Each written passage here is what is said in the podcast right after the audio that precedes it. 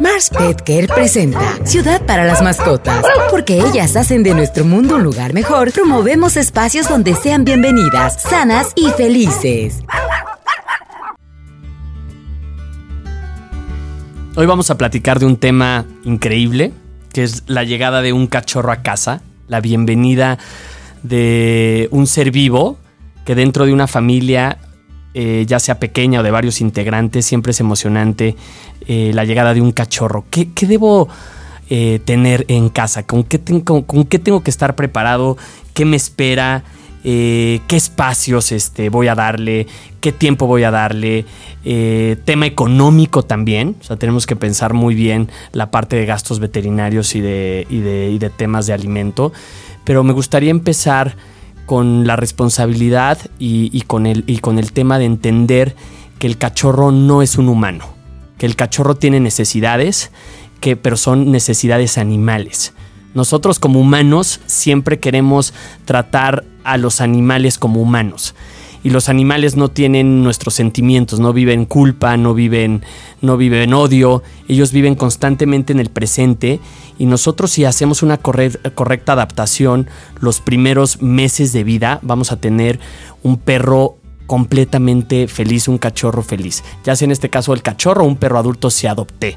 Y los espacios, como mencionaba hace un momento, son muy importantes porque si yo tengo un espacio que le voy a llamar zona de seguridad, que es donde voy a contener a mi cachorro o a, mi, perro adulto, que puede ser un espacio como un cuarto de lavado, como mi cuarto, pero lo voy a adaptar con lo que necesito.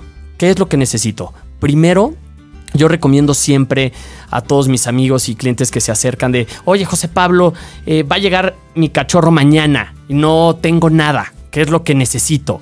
Primer paso, necesitas una transportadora para poder empezar con un entrenamiento de kennel training y de confinamiento parcial para que tu cachorro aprenda dónde tiene que descansar.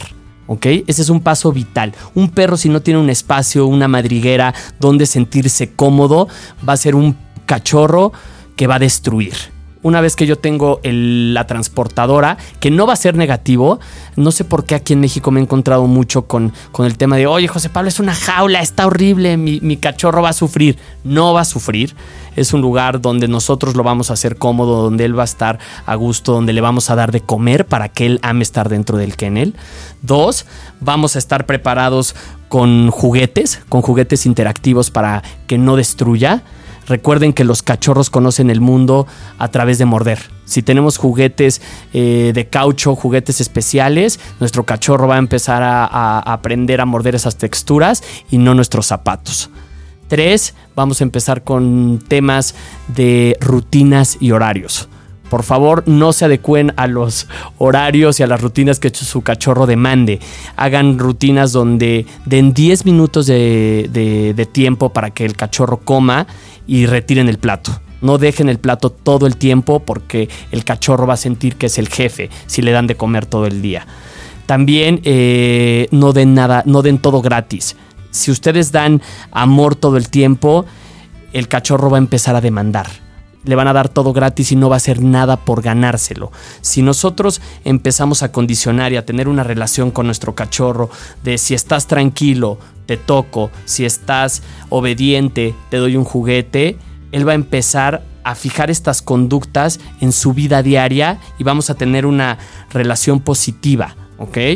Ojo, cuidado también con cargarlos y con tener esta relación todo el tiempo en los brazos. Siempre recomiendo que un perro viva en cuatro patas. Eso es lo más sano para la vida de un cachorro.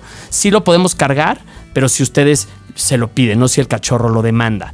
Y esto va a ir formando una parte vital en la vida de los perros, que es la educación. Es muy diferente la educación al adiestramiento. La educación son los temas que acabamos de, de tocar para que vayamos formándolo, para tratar su carácter y después más adelante platicar sobre adiestramiento. Así vamos a ir formando una identidad y vamos a ir formando un carácter que la familia debe tener conciencia y todos debemos hablar el mismo idioma en casa. No puede recibir mensajes diferentes de los diferentes integrantes de la familia porque el cachorro va a fallar. Entonces queremos que siempre tener una comunicación asertiva, una comunicación clara y poder entender el idioma perro y saber que nuestro perro no habla español o inglés. ¿Ok? Recuerden que los cachorros nos van a entender siempre por nuestro tono de voz y por nuestro lenguaje corporal y el uso de recompensas. La voz, la caricia y los juguetes. Eso va a ser lo más importante para empezar a comunicarse con su cachorro los primeros dos meses de vida. Y por favor compártenos en redes sociales qué te pareció este episodio en nuestra página de Facebook como Ciudad para las Mascotas, en Twitter e Instagram como arroba cd-mascotas. Y muchísimas gracias por acompañarnos. Mi nombre es José Pablo y me encuentras en redes sociales como JP Abuelo y de Dog Nanny México. Hasta la próxima. Queremos escucharte. Síguenos en nuestras redes sociales. Mars Pet Care presentó Ciudad para las Mascotas.